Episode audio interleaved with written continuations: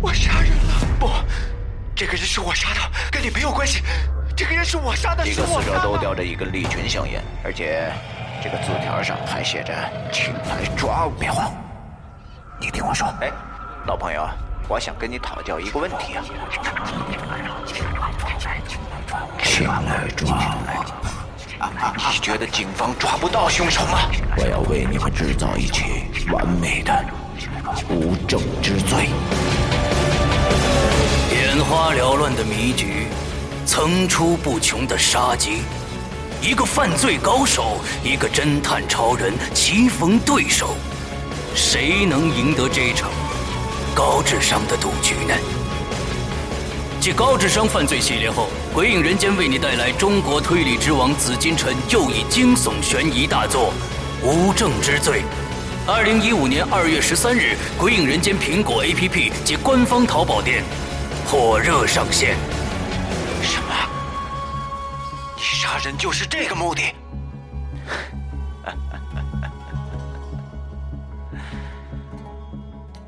你说呢？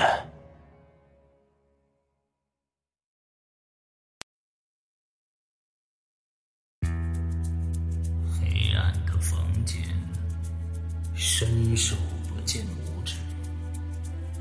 他在黑暗中摸索着。这时，有风吹来，把他的帽子吹到了地上。他低头把帽子捡起来，忽然有人摸了他一下。如果是你。这个故事该如何发展？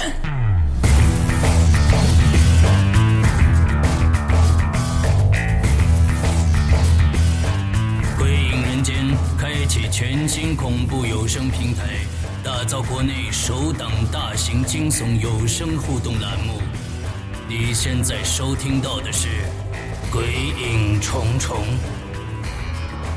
鬼门洞开。你是天使还是魔鬼？各位听众，大家好，欢迎收听《鬼影重重》，也欢迎大家再次来到结界的世界。今天是结界的第四集。我本以为第四集的续写已经非常有困难了，但没想到还是有六位听众给我投来了稿子。这六位听众呢是二八、feel、梦丫头、飞鸟华，还有文泰，最后一位是江汉。呃，我最后选了谁呢？跟大家说一下，我谁都没选，因为我对这几个故事还是不太满意。换句话说，你们这几个人。肯定没有去玩这个游戏，劝大家来试试。这个游戏非常的好玩的。OK，那第四集总得做啊，对吧？那我看我们就继续来念小天猫的日记好了。虽然呢。这之后的内容你们可能会觉得很无聊，但我觉得特别有意思。好，我们拿日记来看一下啊，这本恶心的日记。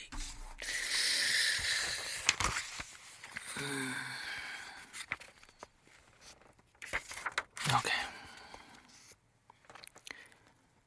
呃，接下来呢要念的一些内容。我提醒大家注意一下时间，这是我给大家一个提示哦，注意一下他日记的时间。好，我开始念了。三月三十日十八点零八分。首先，我想告诉你，嗯，大家注意到了吗？他的口吻发生变化了啊。你是在和日记交朋友吗，小天猫？接着念啊，我想告诉你的，是关于时空结界的事情。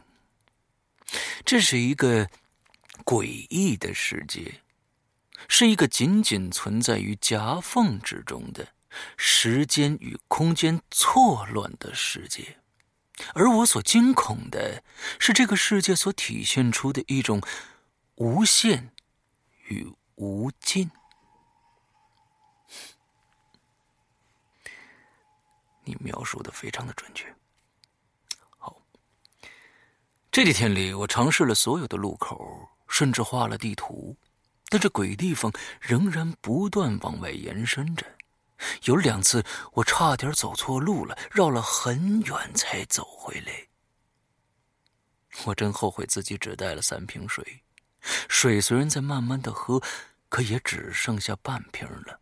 压缩饼干倒是还有一些，可我不敢继续吃下去了，因为这些东西会吸干我体内的水分。起初呢，我总觉得这是一个。可怕的玩笑，是一个恶作剧，或者呢，是一个梦。每一次当我不知不觉睡去的时候，我会梦到我越跑越慢，越跑越吃力，眼前就是那四部电梯，看起来近在咫尺，可我怎么都碰不到。电梯的声音变得越发的刺耳。像极了撕心裂肺的惨叫，然后我就醒了。首先进入耳朵的呢，依然是电梯运行一般轻微的摩擦的声音。四周除了电梯上显示着二十、二、九、十八。的亮光以外，我几乎看不到任何的东西。眼睛适应了黑暗，隐约能看见电梯的轮廓了。这些天，我尝试了很多方法启动电梯，按遍了所有的按钮，都毫无反应。小天猫啊，当然不会有任何的反应了。怎么会有反应呢？我们接着来念啊！我进入了一种慢性死亡，在极度压抑下的慢性死亡。第四集的几位续写者，这种慢性死亡的感觉，你们体会到了吗？假如你们没有体会到的话，说明你们没玩过这个游戏。好，接着来念。每当打开背包，看到为数不多并逐渐减少的食物和水，都会脊背发凉的恐惧与悲哀。这地方太可怕了。我想，我我想和我的父母和未婚妻说。哎呀，这儿这儿被他划掉了，我看的很费力。我想我和父母和未婚妻说这几个字被他划掉了。你可能是要。留遗言吗？OK，接着来念。他把这几个字划掉以后呢，在底下写了一个，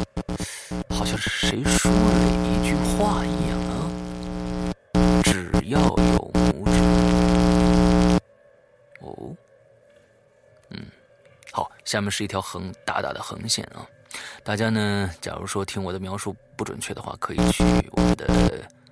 百度贴吧上看我日记的照片啊，这个日记我会拍成照片放到我们的百度贴吧上，大家可以去去看一下。嗯，横线的下面接着写了，回想起来，电梯似乎存在着某种规律。第一，似乎每一次都是八点十八分打开的。第二点，似乎都打开了最右边的门。嗯，第三点，在这之前，电梯会发出刺耳的摩擦声。但这规，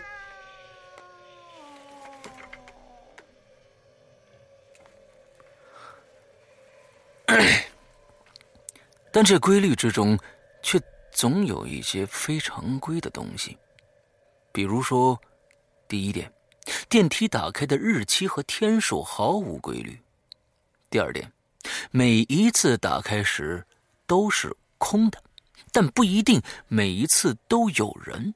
这句话是个病句啊！什么叫每一次打开都是空的，但不一定每一次都有人呢？我不理解这句话是什么意思啊！第三句。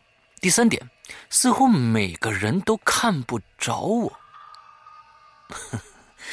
第四点，当空间恢复黑暗的同时，他们消失了。第五点，有些人我见过不止一次。下面的接着有意思了啊，大家听。嗯，有一次。我甚至见到了刘诗阳，他脸上、身上溅满了鲜血，眼神空洞的站在电梯门口，手中竟然握着一把小刀。那是我的瑞士军刀。他在旁边呢注视了一下啊，他写了三个东西啊，就是这个秃头男人。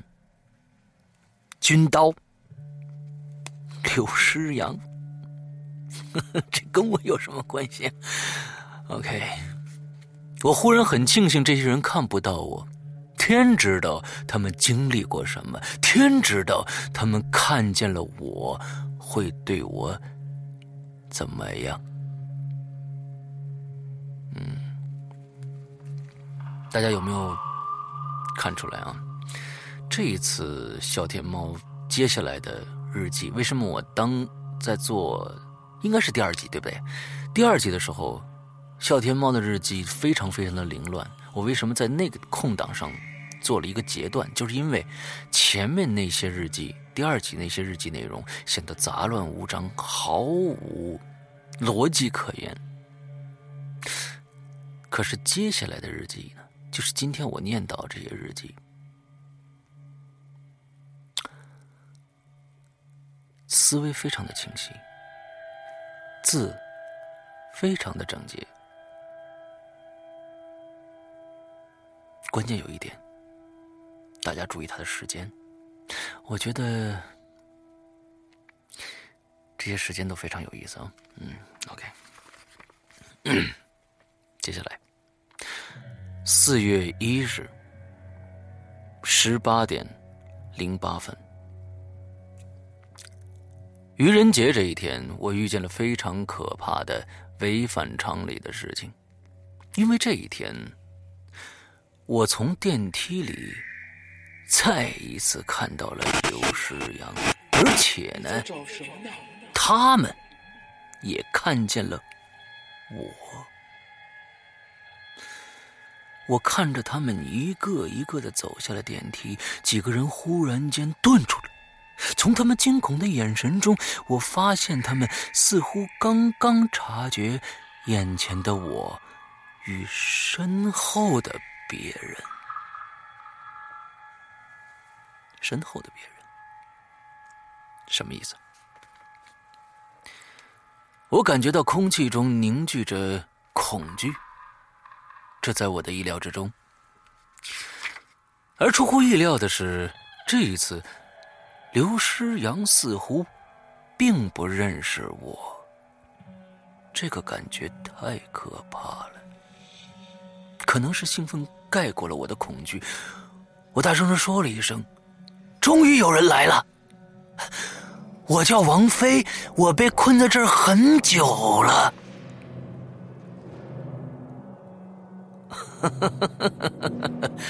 哦，原来是这样啊！我说呢。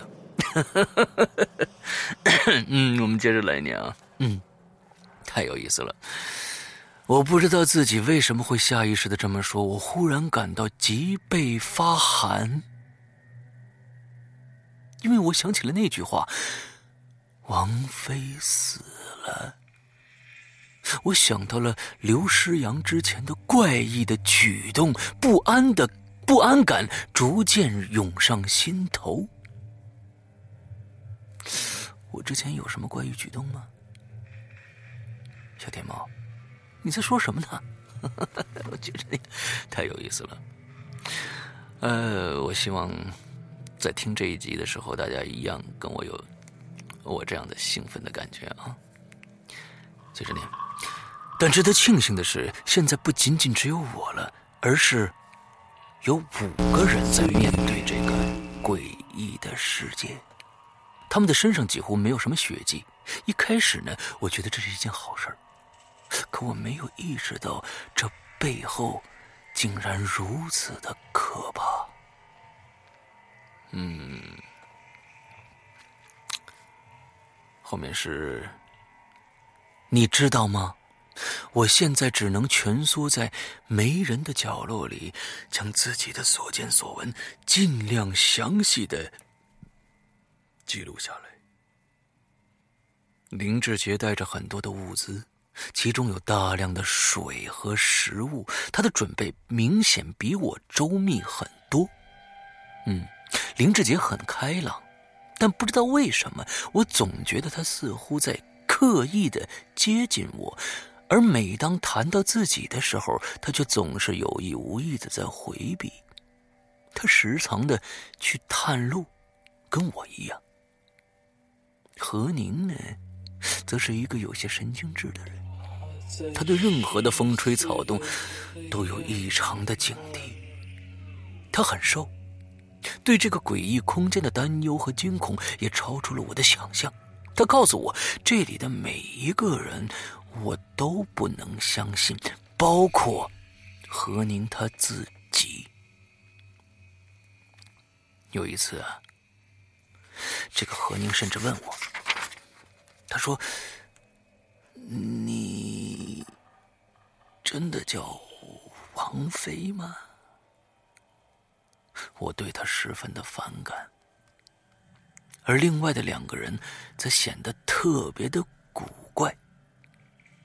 嗯，另外的两个人，另外两个人就是你所说的董新杰和你所说的那个刘世阳，对吧？OK，接着来念啊。董新杰身上没有任何的行李，他穿着肮脏的连衣裙，脚上的高跟鞋布满了污垢，已经看不出原来的颜色了。可他的脸和手却异样的白。他只是简短的介绍了自己的名字，便一动不动的坐在最右边的电梯门前，在黑暗中注视着电梯。董新杰似乎在与电梯，甚至是电梯背后的那个无形的掌控者进行着无声的沟通。你这个想法很特殊啊，我喜欢。有一次，似乎听到他说：“你还在找拇指吗？这里没有你的拇指，只有你的祭品。”嗯，你这句话说的有意思，这种感觉很不好。嗯，他接着写了啊，这种感觉很不好。接着呢。哎，刘诗阳他去，他把这几个字划了啊！刘诗阳他却给划了。刘诗阳怎么了？好吧，OK，嗯，这个世界可能成立的东西实在太多太多了。比如，虽然我不知道我们几个人之间是否互相认识，但我似乎能感觉到有某种的关联。我能感觉到这几个人都在警惕的防范着什么，我能感觉到冰冷在扩散，我甚至能闻到刺鼻的血腥味儿，一种不祥的预感涌上了我的心头。下面是一个华丽丽的分割线啊，呃，这一篇的日记，四月一号的日记念完了。呃，我不知道有多少听众已经开始烦躁不安了，因为完全听不懂，对不对？如果听不懂的话，就去玩游戏。这是唯一可以解释整个故事的最关键的点。嗯，好，接着来念啊。下面的日期比较怪，九月十八号。九月十八号，是两千一四年的九月十八号，还是两千一五年的九月十八号，还是二零零二年的九月十八号？不知道，时间依然是十八点零八分。小小小天猫在写日记的，他很会挑时间，都是在十八点零八分开始写日记，这是为什么呢？我们接着来念。九月十八号十八点零八分，因为一些原因，我开始思考整件事情了。首先，虽然林志杰外出探路的时间越来越长了。但是他包裹中的物资似乎没有减少，我甚至怀疑他是不是不需要吃饭、喝水、休息呢？现在想起来，这几天来我也并没有看到他做过这些啊，就是说吃饭、喝水、休息啊。更奇怪的是，他开始邀请我和他一起去探路了，这是一个危险信号。该说你想多了呢，还是？猜对了呢。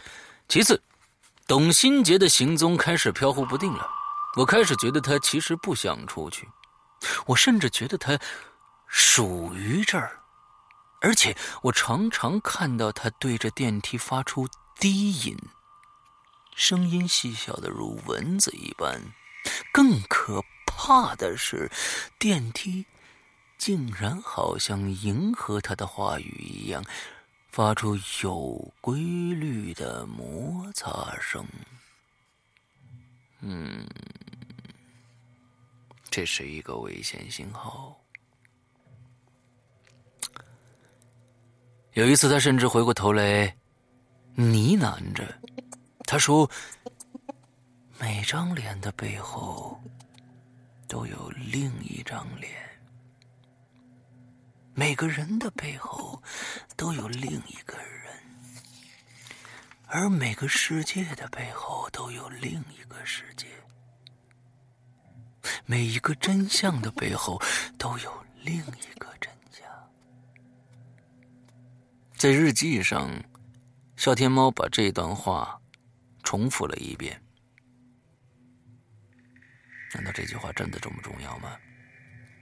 每张脸的背后有另一张脸，每个人的背后都有另一个人，每个世界的背后都有另一个世界，每个真相的背后都有另一个真相。这些话到底在说什么？听众们自己去考虑。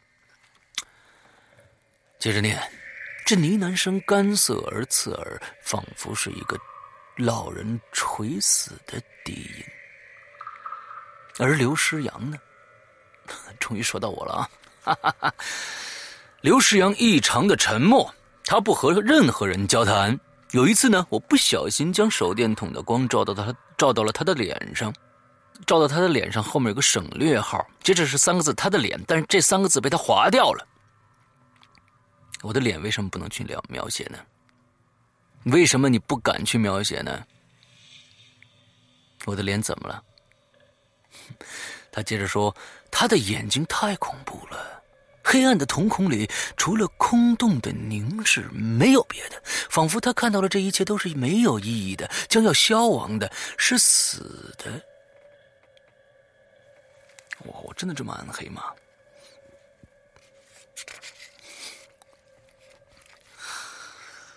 啊，我们接着来念，你知道吗？我开始像何宁一样警惕所有人了，而何宁则像是在恐怕、惧怕什么、惧怕什么一样，无时无刻的在瑟瑟发抖。有一次，我经过他的身边，他忽然转过身来，惊恐而警惕的瞪着我，口中喃喃的念叨着：“你、别杀我，你别杀我，你别杀我，你别杀我。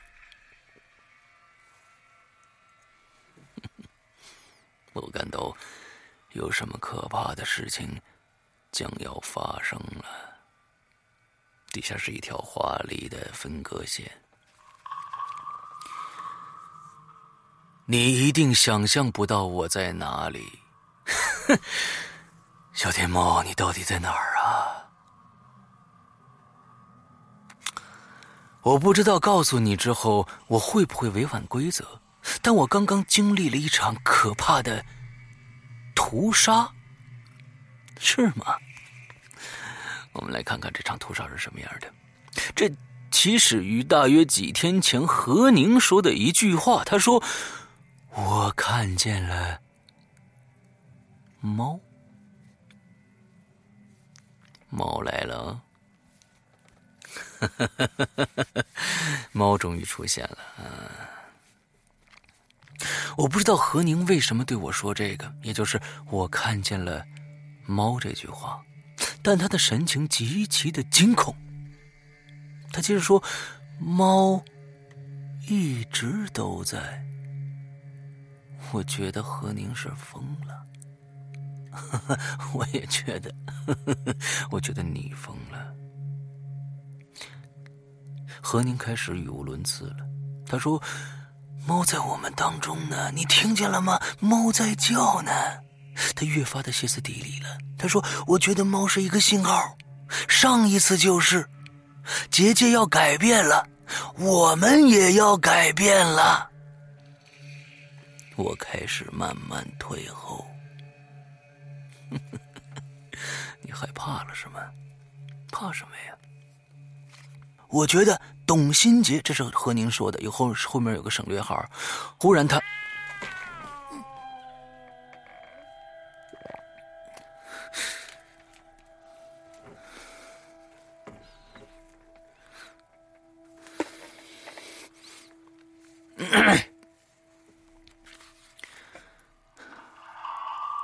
忽然他像觉察了什么一样，朝身后的黑暗中凝视了半晌。忽地回过头来，将食指放在他干裂的嘴唇边，说了一句：“嘘，不能交流，这是规则。”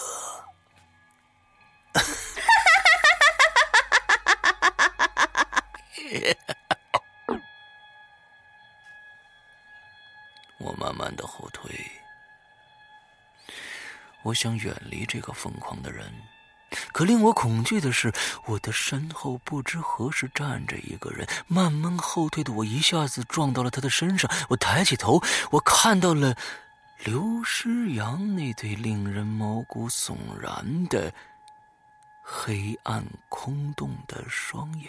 然后刘诗阳说了第一句话：“他说他看见猫了。”那声音仿佛是。从一个没有生命的死潭中回荡着、游走着，刺耳的钻进我的脑海中。刘世阳接着说了一句：“那么，我有几个问题：一，猫是谁？二，猫在哪儿？三，你是谁？”这是我当时跟你说的话吗？你确认没有落了什么吗？也好，这几个问题也是我提给现在听节目的听众的。第一，猫是谁？第二，猫在哪儿？第三，你是谁？好，我们接着来念日记。我感觉头皮发麻，隐隐的，我闻到一股令人厌恶的味道，这混合着铁锈的腥味好像是血。接着刘世阳又说了：“你帮我问问他呀。”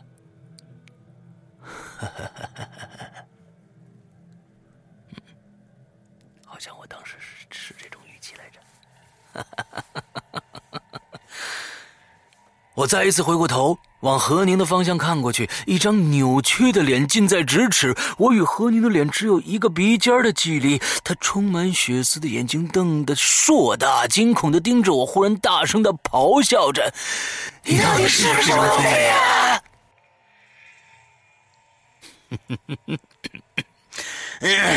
嗯，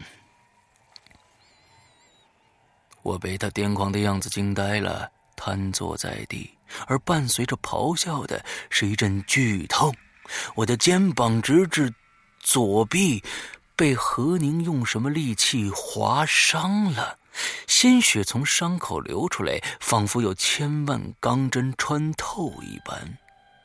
黑暗中，一个小小的、亮晃晃的东西闪烁着，离我越来的越近。那是一把刀。我回过头来喊：“石阳，你救救我！”不知什么时候，黑暗中只剩下了我、何宁和一把刀。那把刀虽然很小，但是很锋利。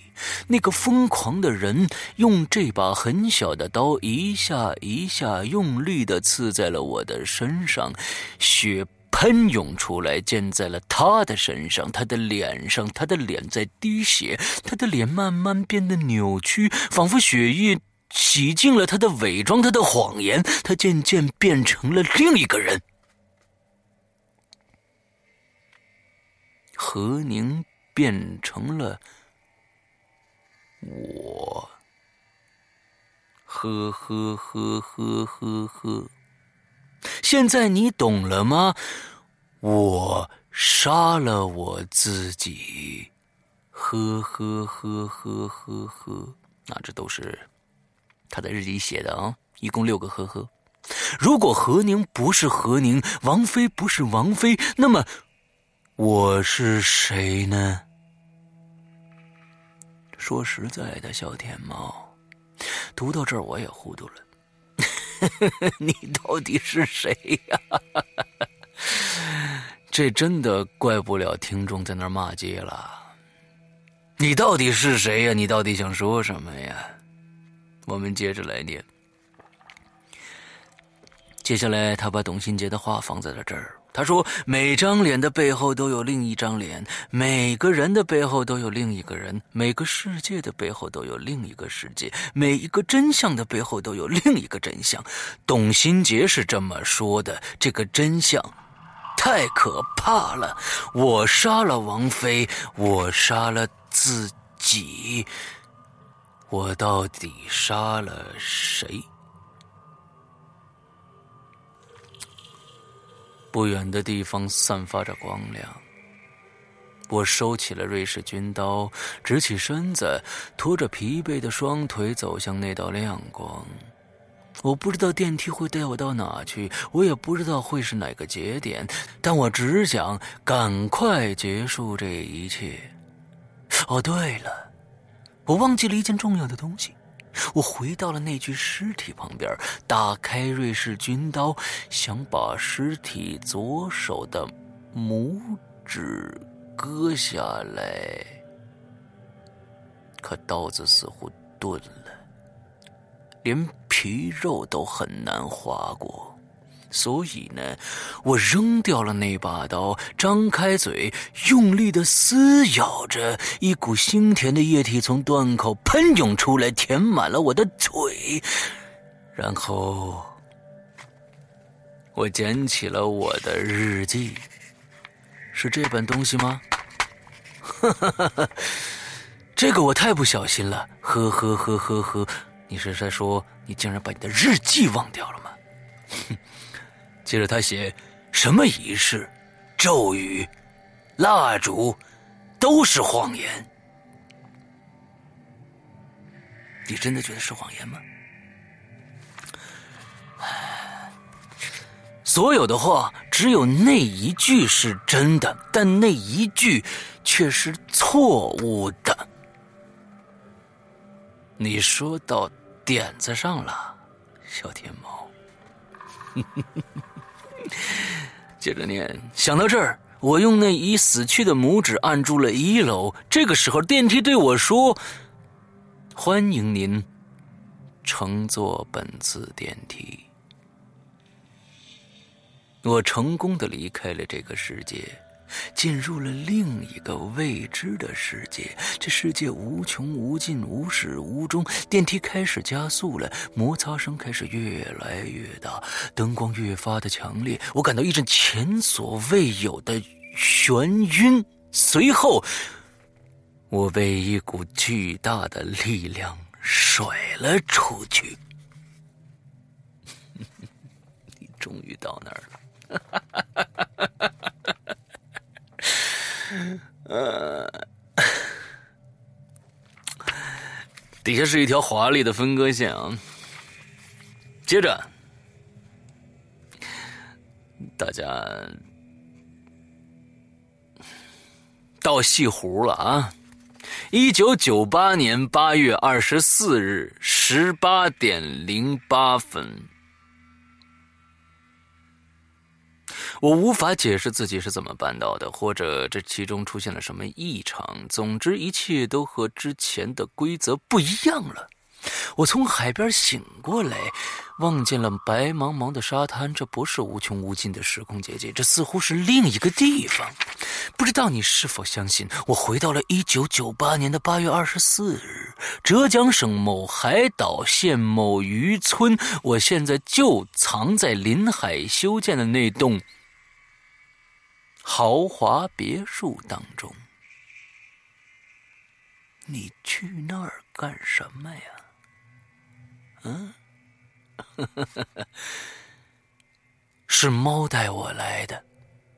我从沙滩走上土路，从土路走进草丛。饿了便吃两块饼干，渴了便喝点水。天色渐渐的暗淡下来，远处的山岚逐渐隐没在黑暗当中，草丛一下子变成了一望无尽的草原。我失去了方向。或者说，我从一开始就不知道自己该去哪儿。而这个时候，我遇见了一个毛烘烘的东西。那毛烘烘的东西似乎比黑暗还要深沉，一动不动的趴在一片草丛之中，露出一对细长的瞳孔，静静的盯着我。我觉得，那似乎是一只。猫，仿佛是为了验证我的想法，这毛烘烘的东西发出了一个刺耳的、犹如小孩哭泣一般的声音。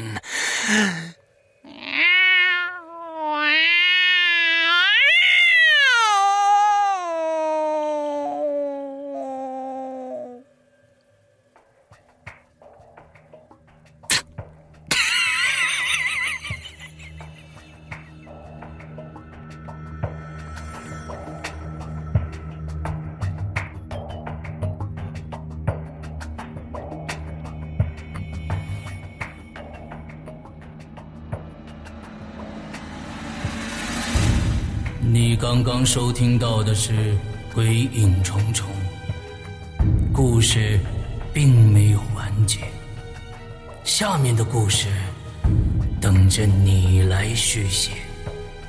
主人公的生死掌握在你的手里。参与互动者，请关注《鬼影人间》豆瓣小站相关信息发布。来稿请发送至。邮箱 sy 二零幺幺 at 幺二六点 com。现在拿起笔来，把血写在纸上。